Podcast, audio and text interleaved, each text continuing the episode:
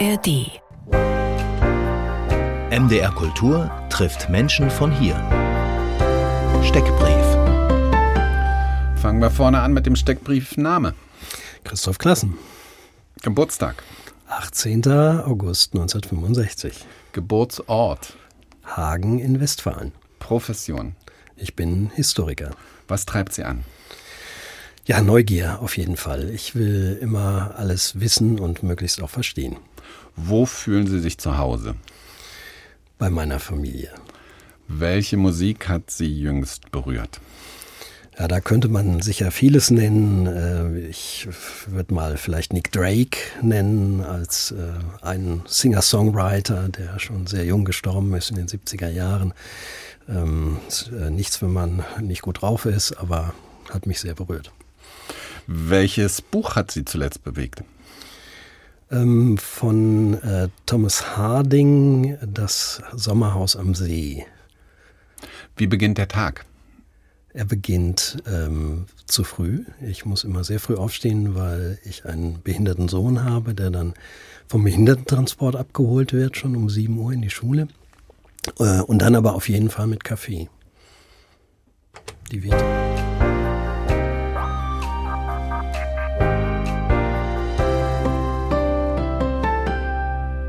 Achtung, Achtung, hier ist Berlin, Boxhaus.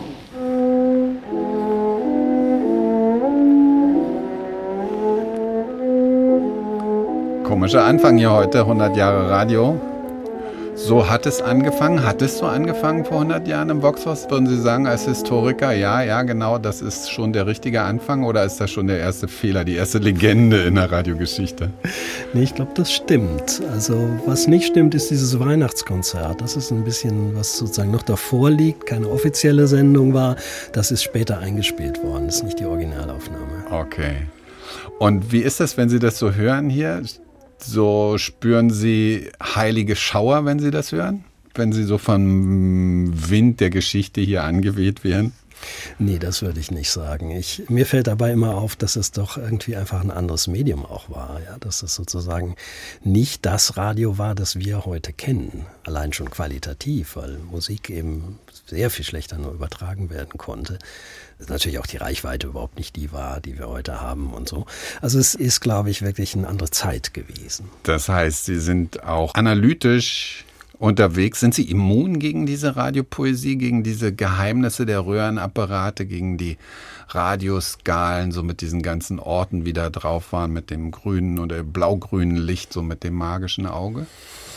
Ja, ich hatte selber auch so ein Radio. Also ich habe irgendwie in den späten 70er Jahren hat mein Vater sich dann was modernes Japanisches gekauft und dann kriegte ich das alte Grundig-Radio mit magischem Auge, ja, also so eine grüne Röhre, die irgendwie sich aufeinander zubewegte, wenn man den Sender richtig einstellte. Ähm, und dann hatte man natürlich diese Skalen, wo diese ganzen Orte drauf waren, auf der ganzen Welt. Also ja. so wie Hilversum und Breslau oder Bero Münster, also so Sachen, die es auch Ja. eigentlich nur auf Radioskalen zum Teil gab. Monte Carlo. Äh, Das hat mich schon sehr fasziniert damals, so als Jugendlicher.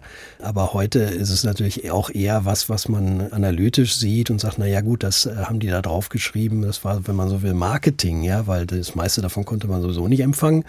Und wenn, dann haben die Leute es ja oft nicht verstanden. Äh, Es gab ja noch sehr viel rigidere Sprachgrenzen als heute. Und das heißt, es war ja nur für einen sehr, sehr kleinen Kreis von Leuten überhaupt möglich, da ernsthaft irgendwas zu hören. Auf Langwelle oder so. Aber bei Ihnen in Ihrem Jugendzimmer stand so ein Grundigteil. Wie, wie sah das aus, dieses Zimmer? Wie sah das aus? Ja, das war in einem, einem Reihenhaus, in einem Neubaugebiet am Rand von Hagen, eben einer, einer etwas größeren Stadt, wiederum am Rande des Ruhrgebiets. Und das war so eine typische 60er-Jahre-Siedlung, die man auf die grüne Wiese gesetzt hat.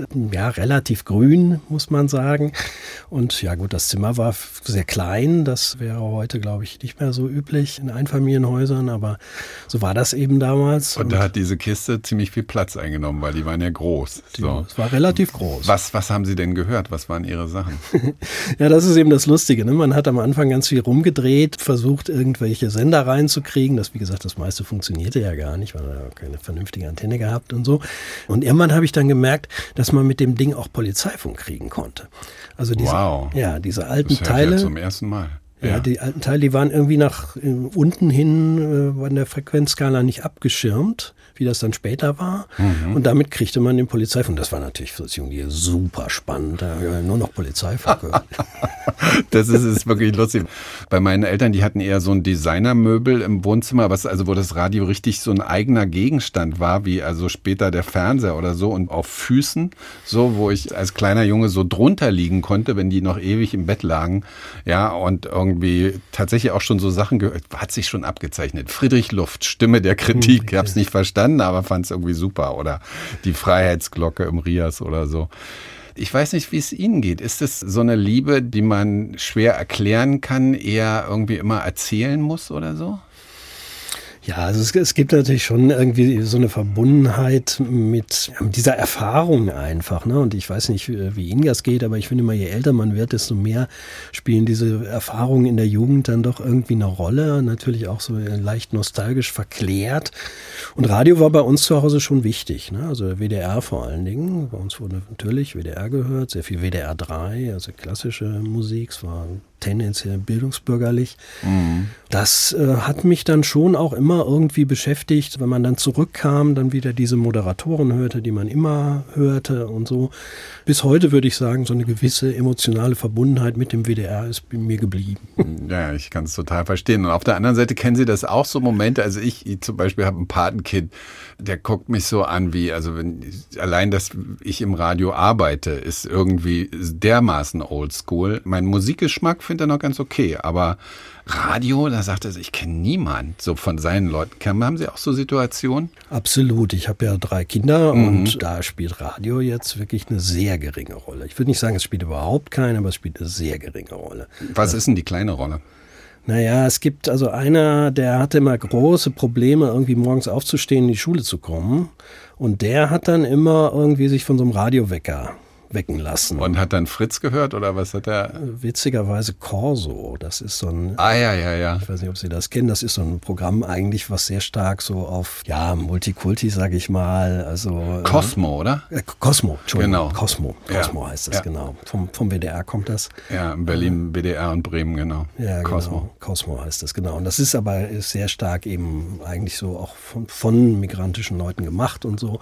Und das hat er immer zum, Geschmack, aber nur, Ihr Sohn. ja, nur zum, Ja. zum Aufwachen, aber, ne, das hat, Mehr möchte ich darüber nicht hören. Das ist, ich kann es nicht leiden, wenn es immer darum geht, ja, die jungen Leute und so. Ich denke eher, dass wir vielleicht auch, na, vielleicht reden wir noch drüber, was das Radio machen muss, dass wir vielleicht auch wieder ein bisschen spannender sein können. Welche Radiothemen haben Sie als Historiker? Welche beschäftigen Sie da? Haben Sie beschäftigt? Interessieren Sie heute ganz kurz? Also ähm, mich hat mich hat äh, sehr beschäftigt, weil das auch meine Dissertation tatsächlich war, das frühe Radio in der sowjetisch besetzten Zone, also die 40er und frühen 55er und frühen DDR, dann auch frühen 50er Jahre. Dann beschäftigt mich heute tatsächlich auch ein bisschen der Übergang, also von dem Bruch nach 1989, 91 und die 90er Jahre, der Übergang vom DDR-Rundfunk in den öffentlich-rechtlichen Länderrundfunk und ein bisschen sp äh, spielt schon auch immer der Nationalsozialismus eine Rolle. In Ihrer Forschung. Ja. Wenn wir die 100 Jahre versuchen zu sortieren, gibt es eine radiohistorische Einteilung eigentlich, wie man die in der Literaturgeschichte zum Beispiel ja auch hat? Naja, es gibt immer sehr stark natürlich in der, in der Geschichtsschreibung, gerade in der Zeitgeschichtsschreibung, die tendiert ja immer so ein bisschen zur, zur politischen Geschichte und dann wird es eben sehr stark politisch äh, sortiert. Ne? Nach den Systemen. Nach so. dem System, genau. Das ist interessant, weil in der Literaturgeschichte ist es ja nicht so. Also da das spielt es eine Rolle, aber wir haben, weiß ich, dann neue Subjektivität oder wir haben dann irgendwie die Popliteratur in Deutschland, so Phasen halt. Das Radio geht richtig nach den Systemen, ja? Ja, ich, ich würde es jetzt auch nicht absolut sagen. Da hat sich auch eine ganze Menge getan jetzt so in den letzten 20, 30 Jahren. Man muss einfach immer sehen, dass diese audiovisuellen Medien lange Zeit für in der Geschichtsschreibung keine große Rolle gespielt haben. Ne, Die Geschichtsschreibung ist, wie wir sagen, logozentrisch. Das heißt, das ist eine Wissenschaft, die im 19. Jahrhundert entsteht, um sozusagen die Quellenkunde herum. Das ist interessant, oder? Weil, also wenn Sie sagen, die audiovisuellen Medien, also das ist ja auch Teil unseres Themas. Lassen Sie mich danach fragen. Also der Einfluss von Radio, also wenn Sie so die großen Erfindungen, die so disruptiv in die Welt kamen, war Radio ja auch eine große Erfindung. Also Ja. Wie die Eisenbahn, wie das Internet. Was würden Sie sagen, was hat das Radio am modernen Menschen verändert, unser in der Welt sein verändert? Ja, ich glaube, es hat schon viel verändert. Ne? Das macht einfach einen großen Unterschied, ob man äh, so einen Zugang zur Welt hat in seinen eigenen vier Wänden oder ob es ihn einfach nicht gibt. Ja, also ob man allenfalls mal vielleicht ein paar Tage später eine Information aus einer Zeitung kriegt. Auch das ist ja nicht so alt, auch erst spätes 19. Jahrhundert, dass die Massenpresse entsteht. Äh, und ansonsten irgendwie auf Gespräche mit irgendwelchen anderen Leuten angewiesen ist, was die einem halt erzählen können. Ne? Also diese, diese Informationsflut, die wir heute haben, da ist natürlich das Radio schon ein wesentlicher Faktor der Beschleunigung von Welt, mhm. auch der Teilnahme an auch unterschiedlichen Kulturen. Ja. Genau, also auch Mentalität heißt es doch sicher auch. Also ich meine, plötzlich ist überall Musik. Richtig. Ja, plötzlich ist eine ganze Nachbarschaft, hört Musik. Es ist irgendwie, um jetzt mal so ein bisschen die historische Situation aufzurufen, also ihre Reihenhausgegend, das ist 60, späte 60er, frühe 70er Jahre, alle putzen ihre Autos. Ja, genau. ja und hören irgendwie drei Sender, oder? Ja, so ist es. Ja, genau. Man ja. geht von einem zum anderen und hört irgendwie dasselbe. Ja, und samstags immer die Bundesliga-Konferenz. Ne? Die hörte man überall, auf den Garagenhöfen, wo die Leute dann standen und ihre Autos putzen, hörte man immer Bundesliga. Da gibt es ja vielleicht noch ein bisschen Kontinuität. Da gibt es noch eine gewisse Kontinuität, ja. Aber das ist interessant. Ich fragte nach diesem Einfluss, nach dieser Veränderung, wie Menschen sich eben auch mit einem neuen Medium verändern, was wir jetzt ja ganz stark mit Social Media und so diskutieren. Im Kontrast zu dem, was Sie sagten, so historische, also Geschichtsschreibung als Wissenschaft, logozentrisch, Quellenkunde, das Wort die audiovisuellen Medien, das ändert sich gerade, ja? Das hat sich schon geändert, das muss man fairerweise sagen. Das ist jetzt nicht mehr ganz genau, neu. Gerade, ja, genau. also ich ja. habe mein erstes Buch war übers Fernsehen, das war so Ende der 90er Jahre ist das rausgekommen. Und da war das noch ziemlich ungewöhnlich, würde ich sagen, in der Geschichtswissenschaft. Ne, da waren das, wenn dann eher so Medienwissenschaftler, die oder Kommunikationswissenschaftler, die sowas vielleicht mal gemacht haben, auch mal mit einer historischen Perspektive, die Historiker eigentlich nicht. Ja, das war ja irgendwie, war ja nicht richtig wichtig und so. Und es hat lange gebraucht, bis so dieses Bewusstsein entstanden ist, naja, diese ganze audiovisuelle Welt, ja, das betrifft ja nicht nur Radio, ne? das betrifft natürlich auch Fernsehen, das betrifft Film. Ja, aber heute reden wir hier über Radio. Wir sind hier sehr okay. empfindlich beim Radio. Das okay. wird immer gleich vom Fernsehen angefangen. Quatsch. Naja, aber das Verhältnis ist immer auch interessant. Ne? Inwiefern? War natürlich eine Konkurrenz. Das ja. Fernsehen war eine Konkurrenz. Na klar, Video killed the Radio Star. Aber definitiv. Ja, hat nicht geklappt. Nee, hat es nicht, sondern es gibt eigentlich so eine Art Verschiebung der Funktionen. Ja, also natürlich in der Abendunterhaltung oder so übernimmt das Fernsehen, das kann man ganz klar sagen. 60er Jahre übernimmt das Fernsehen. Aber zum Beispiel die ganze Morgenschiene zum Aufwachen, wo ich also irgendwie wahrscheinlich mir die Zähne putze und die Hände frei haben muss oder so, da bleibt das Radio absolut dominant. Schön, dass Sie das sagen. Der Medienhistoriker Christoph Klassen hier bei MDR Kultur trifft.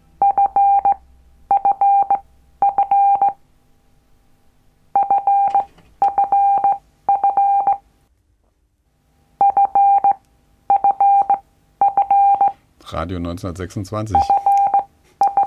Pausenzeichen des Frankfurter Rundfunks. Fangen wir vorne an, vor 100 Jahren. Ist Radio eigentlich aus einfach der technischen Möglichkeit entstanden, dass es eben vor 100 Jahren plötzlich machbar war und dann hat sich Interesse und hatte sich Interesse und Nachfrage gesucht oder lag sowas in der Luft? Ja, das ist eine interessante Diskussion, die auch in der Mediengeschichte tatsächlich geführt wird. Es gibt ja diesen Begriff, äh, das sei ein Medium gewesen, das nicht bestellt gewesen sei oder so. Das spielt auf die erste Lesart an. Ich tendiere aber tatsächlich eher zu der zweiten, dass es schon in der Luft lag. Weil die Technik war ja nicht ganz neu. Also die Funktechnik war schon im Ersten Weltkrieg ja relativ weit entwickelt äh, oder auch schon zum Teil sogar schon davor.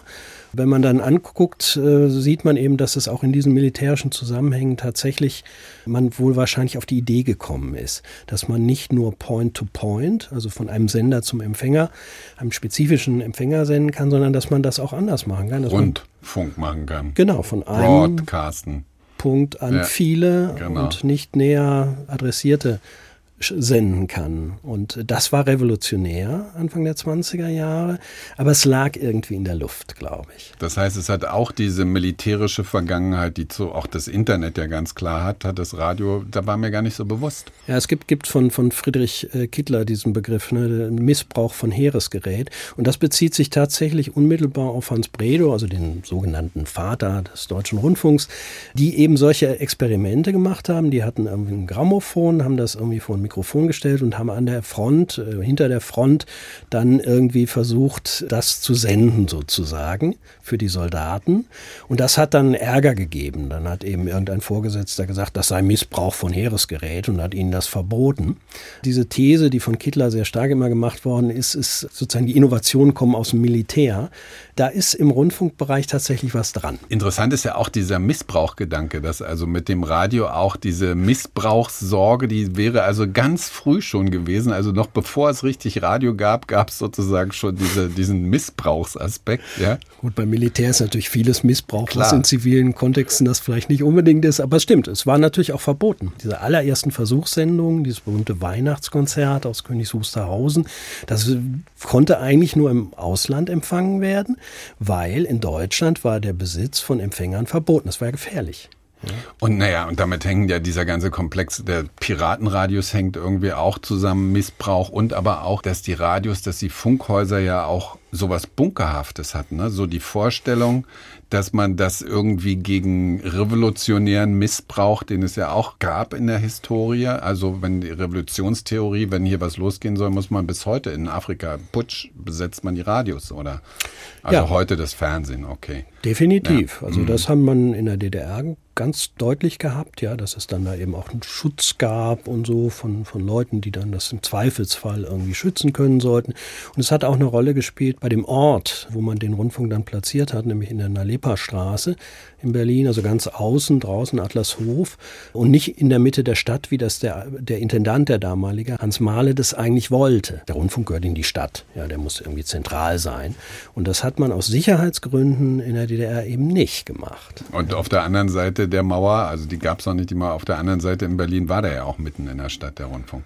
Das Funkhaus in der Masurenallee, das war natürlich mitten in der Stadt, das stimmt. War auch ein Nachteil, weil es ja am Anfang äh, ein sowjetischer Sender war. Wie erklären Sie sich, dass das, also im Vox-Haus hat es ja irgendwie noch in einem, in einem Bürohaus angefangen, dass dann da solche Paläste entstanden sind, dass da solche riesigen Institutionen entstanden sind, um ja eigentlich technisch etwas relativ Kleines in die Welt zu versenden. Also mit, wenn man es mit Amerika vergleicht, wie viele Stationen, wie klein, frühe Stationen, wie klein die waren, wie improvisiert, dass wir in Deutschland oder ja auch in anderen westlichen Ländern solche großen Paläste haben? Naja, das hat natürlich auch was mit diesem, diesem, ich sag mal, Sicherheitsdenken zu tun. Ne? Also wenn man das sich eben eher sich selbst überlässt und es privat urwüchsig machen lässt, wie das in Amerika gelaufen ist, dann entstehen eben viele kleine Stationen dezentral. Und wenn man sagt, nee, also eigentlich wollen wir das schon kontrollieren und so, dann entsteht sowas, wie es in Deutschland war. Und übrigens nicht nur in Deutschland, auch in, in England oder so. Das sind, Frankreich sind alles erstmal private Gründungen gewesen, die dann, wenn man so will, sukzessive verstaatlicht worden sind. Verrückt eigentlich. Aus welchem Bedürfnis heraus? Kontrolle. Staatliche mhm. Kontrolle. Und da wir noch beim Bedürfnis sind, das davor, wir waren ja bei diesem Bedürfnis, was in der Luft lag, das haben wir ja noch nicht so richtig zu Ende diskutiert. Was das für ein Bedürfnis war, dass dieser, dass da was ging mit diesem Missbrauch von Heeresgerät, dass sich das nicht nur eine Anekdote war, sondern richtig so das dann daraus geworden ist, was wir heute kennen. Naja, ich glaube, was, was einfach in der Luft liegt, Anfang der 20er Jahre, ist natürlich sowas wie eine moderne Gesellschaft, die nicht mehr abgeschottet ist in sehr einzelne Segmente, sondern die über Konsum auch, über Kultur sich immer stärker vernetzt, auch über Kommunikation. Das ist sozusagen eine Entwicklung, die wir seit dem späten 19. Jahrhundert haben. Ne, diese sehr strikte Klassengesellschaft, könnte man sagen, löst sich auf. Die ähm, Massen, wie es damals abwertend hieß, fordern zunehmend Teilhabe, wenn man so will. Und das Medium ist dafür natürlich ein, wenn man so will, ideales, idealer Stoff, ideales mhm. Mittel. Es gibt auch einen Bedarf nach einer geteilten Wirklichkeit. Ja gut, sie ist natürlich häufig äh, sehr, sehr einseitig, ne? Wobei das erleben wir heute auch noch. Also es sind dann ganz bestimmte Perspektiven, die dann dort irgendwie vertreten werden, ne? was politisch auch schon sehr polarisiert zum Teil. Mhm. Und das ist natürlich auch der Grund, warum man in Deutschland äh, diesen Ansatz wählt, den Rundfunk aus der Politik ganz rauszuhalten. So war es am Anfang. Also ist ja dann, also wenn wir dann in die nächste, ins nächste System gehen, kippt es ja total. Bei den Nazis wird es dann völlig politisch. Und davor aber am Anfang, dass wir das festhalten, ist, da hat man die Politik erst rausgehalten und man hat gesagt, das ist ein Unterhaltungsmedium, ein Bildungsmedium. Genau, es war vor allen Dingen auch ein Bildungsmedium. Also man hat eben sehr bürgerliche Vorstellung gehabt von Hebung von Kultur durch dieses Medium. Ja, es sind sozusagen die bürgerlichen Eliten, die dann das Programm dominieren und sagen, ja, und das müssen wir jetzt eben zu allen bringen, damit die auch irgendwie Bach und Beethoven irgendwie endlich mal, äh, ja, wirklich. Ja. Hat noch so mechanische Vorstellung, ne? wenn man nur die Menschen vor die, die Geräte setzt, dann passiert das Kopf auf und Inhalt rein. Ja? Genau, das geht dann fast automatisch. Ja. da, am Anfang gibt es total absurde... Das hat nicht mal bei Hitler geklappt, ja. Ja, genau. Also über diese, diese Vorstellung von, ich sag mal, sehr direkten Medienwirkungen, die wirkt noch sehr lange nach. Ja. Sender und Empfänger. Der Empfänger empfängt. Der, ja. der empfängt. Das ist eine technische, eine technokratische Empfängnis. Idee. Ja, genau, ganz genau. Schräg, oder? Kommt auch aus dem Militär übrigens. Und was haben sich die Radiopioniere damals vorgestellt? Was hatten die für Träume? Was waren da für Utopien im Umlauf? Ja, also bei Bredo kann man es eben relativ deutlich sagen. Also der ist schon sowas wie ein Visionär. Ne? Der hat schon diese Idee, der kommt eben tatsächlich auch, auch aus, kommt ja von Telefunken, ist also Manager bei einer großen Grammophon damals Firma, ja, und natürlich gibt's dann immer auch sofort sehr schnell, und das, das ist wirklich sehr entscheidend für die Verbreitung, wirtschaftliche Interessen. Ne? Also die Phonoindustrie und so, die sehen sofort, dass das irgendwie für sie auch ein Markt sein kann pushen das entsprechend, auch die Geräteindustrie. Ähm, das hat bei so jemandem, der eben aus der Wirtschaft kam, wie Bredo, definitiv auch eine Rolle gespielt. Aber es gibt natürlich auch genau dieses bürgerliche Fortschritts- und, und Kulturhebungsideal. Ja, also man kann dieses Medium jetzt einsetzen, um den kulturellen Level irgendwie höher zu kriegen. Ne, Bredo in einer seiner ersten Reden sagt er, ja, das ist ja hier jetzt alles geistig total verarmt nach dem Krieg. Mhm. Das Land liegt ja auch wirklich da nieder. Und dann gibt es eben die Idee, auf so einer kulturell-geistigen Ebene das Medium einzusetzen, um das Land jetzt wieder zu heben, ja, irgendwie wieder fit zu machen, wenn man so will. Interessant, was ein Bild, weil gleichzeitig die 20er sind eine solche kulturelle Blüte, ein solcher Reichtum in dieser Zeit. Und naja gut, aber vielleicht die Vorstellung daran, irgendwie Menschen auch teilhaben zu lassen. Wir kommen nicht an Brechts Radiotheorie vorbei, bitteschön. Vom Distributionsapparat zum Kommunikationsapparat, die kommt ja immer, wenn es um Radiogeschichte geht. Steht die heute nicht so ein bisschen verstaubt da wie das alte Röhrenradio beim Trödler? Ja, würde ich schon sagen, weil sie natürlich auf eine fast ein bisschen ironische Art ja ein Stück weit wahr geworden ist. Ja, also nicht im Radio zwar, aber in den Social Media ja schon. Ja, und wenn man jetzt Podcast-Format oder sowas einschießt, ja auch. Ne? Also diese Idee. Also wenn wir Radio ohne Radio haben, genau.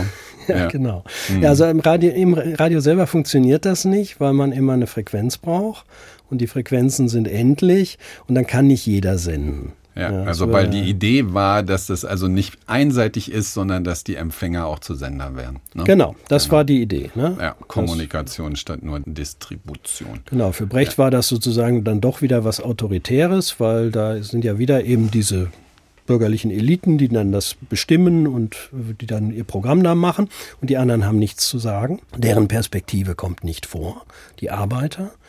Das wollte er sozusagen aufbrechen und sagen, na, es könnte doch jetzt aber auch so sein, dass jeder von denen auch ein Sender wird. Ja, das war technisch, glaube ich, nicht möglich.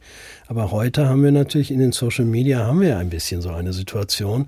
Und ich glaube, also wir sind jetzt nicht so, dass wir sagen, das ist jetzt nur gut, oder? Was würde Brecht denn dazu sagen? Ja, ich glaube, er wäre, wäre tief frustriert. Ja. Wieso?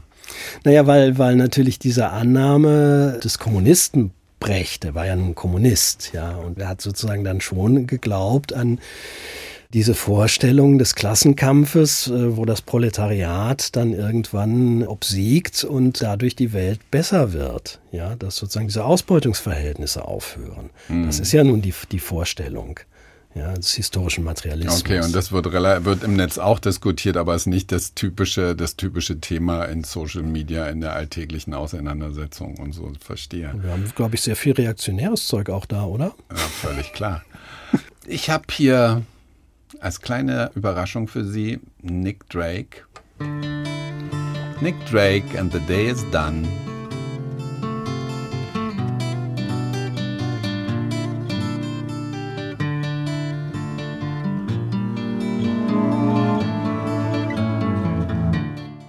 Drake hier bei MDR Kultur trifft, weil der Medienhistoriker Christoph Klassen ist da, der hört gerne Nick Drake.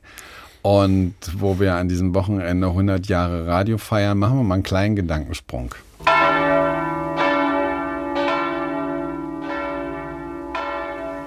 Es ist 0 Uhr. Hier ist der Mitteldeutsche Rundfunk. Mit den Glocken der Leipziger Nikolaikirche beginnt ein neues Jahr, beginnt ein neues Radioprogramm. Und da man in diesen Augenblicken ja ein paar Wünsche frei hat, wünsche ich dem neuen Radioprogramm, dass immer ein guter Ton herrschen möge, ein sauberer Klang, dass es vor allem aber Anklang finden möge bei Ihnen, unseren Hörern. Lassen Sie sich von mir für das neue Jahr Gesundheit und Arbeit, Geld und Liebe wünschen. Barbara Frederici, lange hier bei MDR Kultur gearbeitet hat, ganz schön, eine Kollegin hier zu hören. Wenn Sie diesen Anfang hören vom Mitteldeutschen Rundfunk hier, was ist Ihnen jetzt so spontan durch den Kopf gegangen? Oh, ich habe einen etwas ketzerischen Gedanken gehabt. Tatsächlich musste an Harald Schmidt denken, der mal bei irgendeinem ARD-Jubiläum gesagt hat, Sie können sich irgendwie nicht vorstellen, wie die ARD vor 50 Jahren aussah. Dann hören Sie doch einfach mal den MDR. ich weiß nicht, ob ich das jetzt auf jedem Sender sagen darf. Aber ähm, es ist also interessant, es dass Sie diese Frage stellen, ehrlich gesagt. Das ist für mich das Provozierende, ob ich das in Ihrem Sender sagen darf. Sie dürfen hier alles sagen in diesem Sender. Ja, es war ein bisschen scherzhaft, aber ja.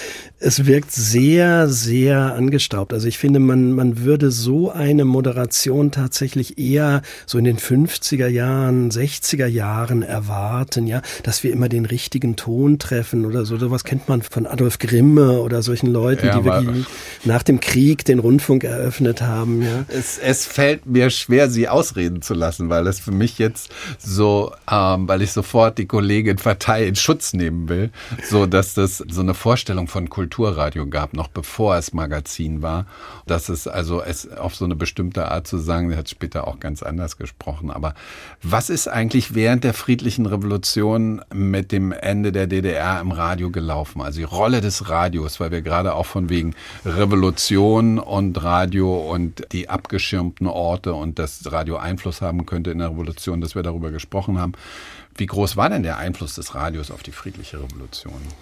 Ja, ich glaube, also auf die friedliche Revolution war er wahrscheinlich nicht so groß, weil das Radio sich so schnell, soweit ich das sehe, nicht bewegt hat. Ja, das hat schon ein bisschen gedauert, äh, so bis Anfang 90 ungefähr, dass man so dachte, Frühjahr 90, dann nach den Wahlen und so, okay, gut, das ist jetzt wirklich was völlig anderes. Ähm, Davor ist das, äh, ist man noch so, laviert man sehr zwischen den alten Vorstellungen und Werten. Es sind ja eben auch dieselben Leute, auch an, an der Spitze sind lange noch dieselben Leute. Ähm, und dementsprechend. Die dem Regime einfach sehr nahe stehen. Genau, ja, die, die waren, also man, man konnte eigentlich nicht Rundfunkjournalist werden in der DDR, wenn man dem Regime nicht irgendwie nahe stand. Ja, also von daher war das System stabilisierend und systemtreu. Und ähm, es ist eine sehr vorsichtige nach, nach Herbst 89 Bewegung, ähm, die dann so richtig Dynamik eigentlich erst 1990 kriegt, würde ich so, sagen. So, jetzt wundert mich, dass Sie DT64 nicht erwähnt haben in dem Zusammenhang. Naja gut, DT64 ist natürlich der, der freche Jugendsender immer gewesen ähm, ähm und, und äh, ist aber so ein bisschen, glaube ich, auch ein Mythos. Ne? Also Christoph Singelstein hat mal gesagt, äh, naja, die, das, die war, das war eine andere Ziel Zielgruppe DT64, aber es war natürlich trotzdem auch äh, Teil des Systems und sollte dem System dienen. Und das hat es eben auch getan. Ein bisschen frecher, mit anderer Musik. Naja, und dann gab es ja das DT64 dann der Wendezeit und ich denke, da hängt der Mythos wahrscheinlich auch sehr stark dran, weil da ist ja dann tatsächlich was anderes passiert. Das stimmt, ja. Dann gibt es diese kritischen Interviews und so, die ersten, wo dann man auch so merkt, dass die SED-Funktionäre gar nicht wissen, was ihnen passiert, ja, aber das, das kennen sie überhaupt nicht. Das soll man ihnen Frage stellen. genau. Aber auch die Lust, das Radio neu zu erfinden und so. Und das ist also dann, ich kenne es, weiß es von Freunden, die in der Zeit im Westen dann auf der, auf der Rundfunkschule waren, weil es gerade so der Privatrundfunk, dass also diese Rundfunkschulen gab, weil den Privatrundfunk musste ja jemand machen, dass DT64 eine Referenz war, dass man sagte, also in Kulmbach zur Radioschule geht und sagt, wow, was, was ist da passiert? Ne? Mhm. Also mhm. insofern, speist sich der Mythos, den es ja heute gibt und diese Fankultur, die es da heute gibt, wahrscheinlich auch stark aus der Zeit. Ne? Ja, klar. Also das ist, das, das hatte eben auch tatsächlich einen gewissen Kultstatus, auch schon am Ende der DDR. Und, ähm, und das war ja war wirklich auch ein Politikum. Ne? Also die Abwicklung von DT64 oder dann eben vielleicht doch nicht ganz Abwicklung. Und, und dann mit Sputnik, Sputnik weiter. Ja ähm, gibt es ja noch. Äh, ähm, das war sozusagen ein echtes Politikum und das hat auch da, weiß ich nicht, also gab es ziemlich viel hin und her und harte Diskussionen. Das ist hier auch oft erzählt. Also ja. diese Geschichte haben wir oft besprochen. Aber wie gut ist denn die, die Gründung der ARD-Radios im Osten untersucht? Ist ja auch ein Thema von Ihnen. Ja, es gibt inzwischen schon ein paar Studien, die es auch relativ ähm, gründlich, zum Teil so eher aus einer politologischen Sicht, also wer hat da welche Entscheidungen getroffen, wie sind die getroffen worden, welche waren im Raum und so weiter, äh, die das schon sehr gründlich äh, analysieren. Es gibt jetzt eben ein sehr, sehr dickes Buch von Silvia Dietl, das, äh, ich glaube, letztes Jahr rausgekommen ist, eine politologische Studie. Mhm, was erzeugt das für ein Bild? Ja, ein ziemlich kritisches Bild. Inwiefern? Naja, dass sozusagen der Westen die, äh, sag mal, dysfunktionalen Elemente des öffentlich, seines öffentlich-rechtlichen Systems einfach in die neuen Länder exportiert hat. Für weniger Geld. Für weniger Geld. Schmaler, ja. Genau. Schlanke Anstalten. Aber was sind denn die dysfunktionalen Elemente, die da gemeint sind? Naja gut, ich meine, dann müssten wir jetzt wahrscheinlich tatsächlich auch ein bisschen reden über, über den öffentlich-rechtlichen Rundfunk. Also was sie, glaube ich, da jetzt auch erstmal meint, ist einfach diese fehlende Rücksicht auf Vorhandenes. Ähm, es wird eben einfach diese Struktur, diese föderale Struktur genommen und sie wird dann einfach, ähm, ja nicht ganz eins zu eins, aber doch nahezu eins zu eins übertragen.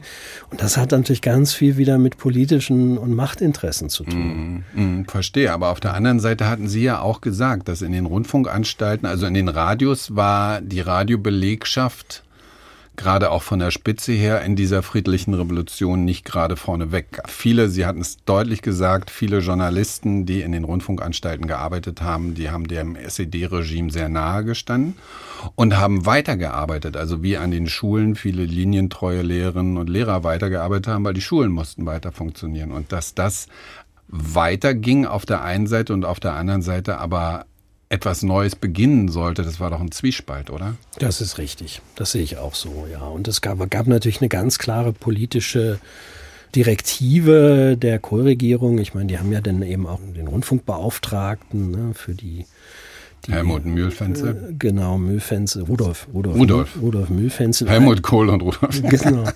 eingesetzt, auch auf eine sehr fragwürdige Art und Weise. Ne? Der ist eben nicht von den Ländern wirklich gewählt worden, sondern der ist letztlich vom Kanzler eingesetzt worden.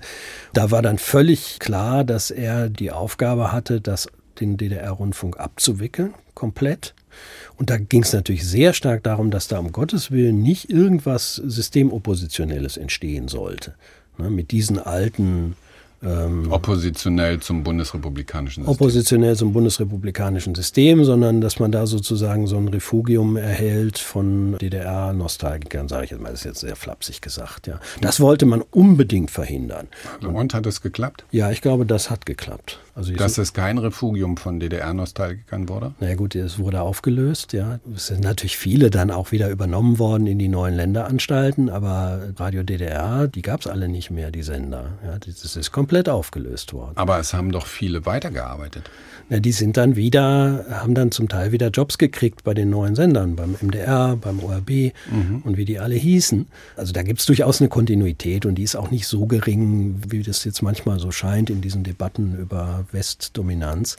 Ähm, die ist schon höher. Das ist auch Teil unserer Forschung da in Potsdam gerade, solche, solche Fragen. Mhm. Nichtsdestotrotz glaube ich nicht, dass da jetzt irgendwie die Refugien für DDR-Nostalgie entstanden sind. Na, wie sehen Sie denn die Rolle der ostdeutschen ARD-Radios, also von MDR, RBB und der äh, Mecklenburg-Vorpommersche Teil vom NDR?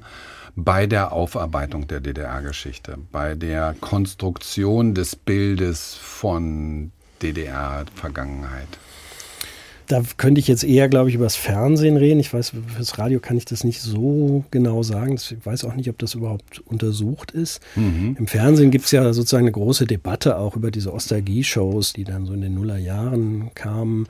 Gerade der MDR, aber auch der ORB, die haben dann da so eine gewisse Rolle sozusagen, ja, das ist auch ein bisschen Klischee, ne, dass die sozusagen die waren, die dann DDR-Nostalgie gemacht hätten.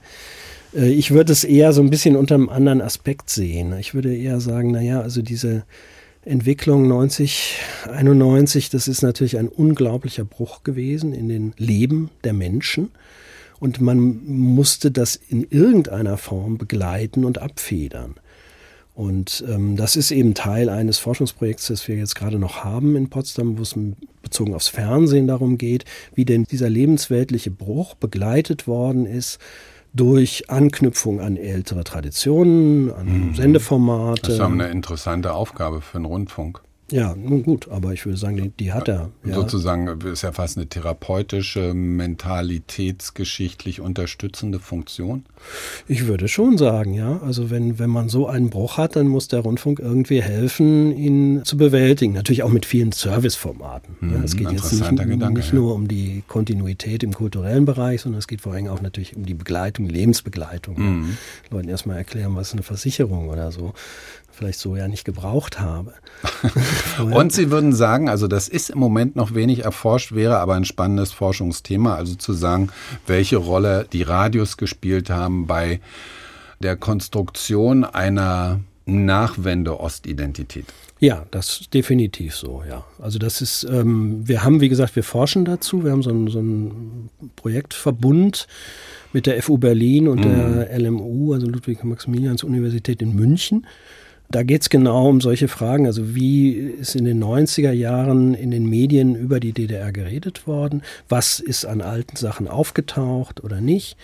Ein wichtiger Aspekt ist zum Beispiel der, der sogenannte Ostrock. Da auch gibt es ein Teilprojekt zu, wo es also darum geht, inwiefern hat sich sowas wie eine Ostidentität dann in den 90er Jahren überhaupt auch erst über bestimmte genau, Gruppen.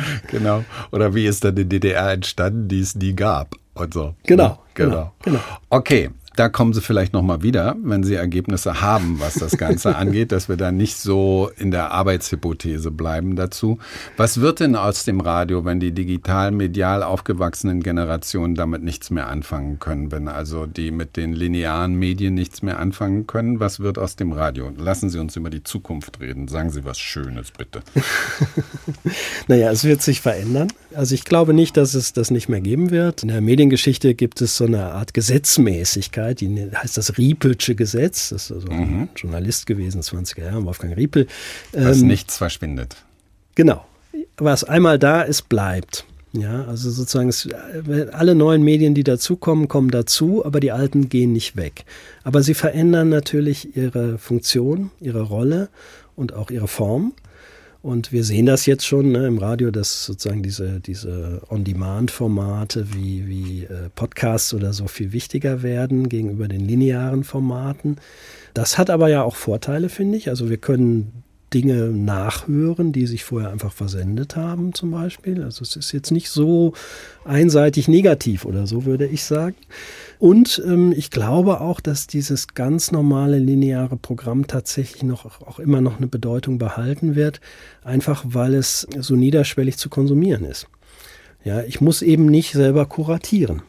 Ich merke das immer, wenn ich irgendwie laufen Was gehe. ja auch eine Erleichterung sein kann. Ja, genau. Ja. Dann muss ich erstmal wieder anfangen mit überlegen, was, was höre ich denn jetzt für einen Podcast Genau, oder so. und es gibt ja die Und- Idee von, von Serendipity, ne? dieses also etwas, was ist genau übersetzt, zu, zu finden, was man nicht gesucht hat. Ja, Ja. genau. Genau. Ja, das kommt noch dazu, ne, dass ich natürlich auch, also wenn ich Radio höre, was zugegebenerweise auch nicht so oft vorkommt, aber dann kriege ich immer Sachen mit, die ich super interessant finde, von denen ich sonst nie irgendwas erfahren hätte. Nun, damit es auch gar nicht falsch äh, irgendwie klingt hier, also dass wir hier im Radio sitzen und sagen, ja, ja, wir müssen das alles bewahren. Wir haben ja eine große Podcast-Entwicklung. Ja, die Podcasts sind ja auch eine Riesenüberraschung gewesen, dass sie so einen Audionutzungsboom ausgelöst haben. Haben Sie im Auge, dass ähnlich wie bei den Streaming-Plattformen gerade so eine formale Blüte der Produktion offenbar im kommerziellen Bereich, wenn Amerika vorne weggeht, gerade vorbei ist? Also dass weniger produziert wird, mehr Mainstream, mehr Marktbereinigung, weniger Geld von der Wall Street kommt, weil die Geschäftsmodelle nicht richtig funktionieren? Sowohl bei Streaming als auch bei Podcast, Entlassungen. Ich kann es nicht so richtig beurteilen, ja. Also ich weiß, ich weiß, man hört das immer wieder, ne, dass auch die Plattformen Spotify nicht, nicht wirklich finanziell rentabel sind. Die haben jetzt ja auch gerade die, die Gebühren erhöht, äh, haben wir wahrscheinlich alle gemerkt. äh, man musste zustimmen. Da wird es mit Sicherheit eine Marktbereinigung auch noch geben. Ne? Wir sehen es jetzt, also bei den Fernsehstreaming-Plattformen sehen wir es sehr deutlich gerade. Ne? Gibt es eine Riesenexplosion. Alle möglichen Anbieter kommen auf den Markt, die können nicht alle erfolgreich sein. Und jetzt kommen eben auch noch die Forderungen sozusagen der Produzenten dazu. Das kann so nicht, nicht gut gehen. Und das Radio läuft weiter in 100 Jahren auch noch? Ich glaube ja. Das war MDR Kultur trifft. Nicht noch mehr sagen. Das war MDR Kultur trifft zum Jubiläum 100 Jahre Radio mit dem Medienhistoriker Christopher Klassen in der Redaktion von Angelika Zapf. Ich bin Carsten Tesch. Dankeschön, Christoph Klassen.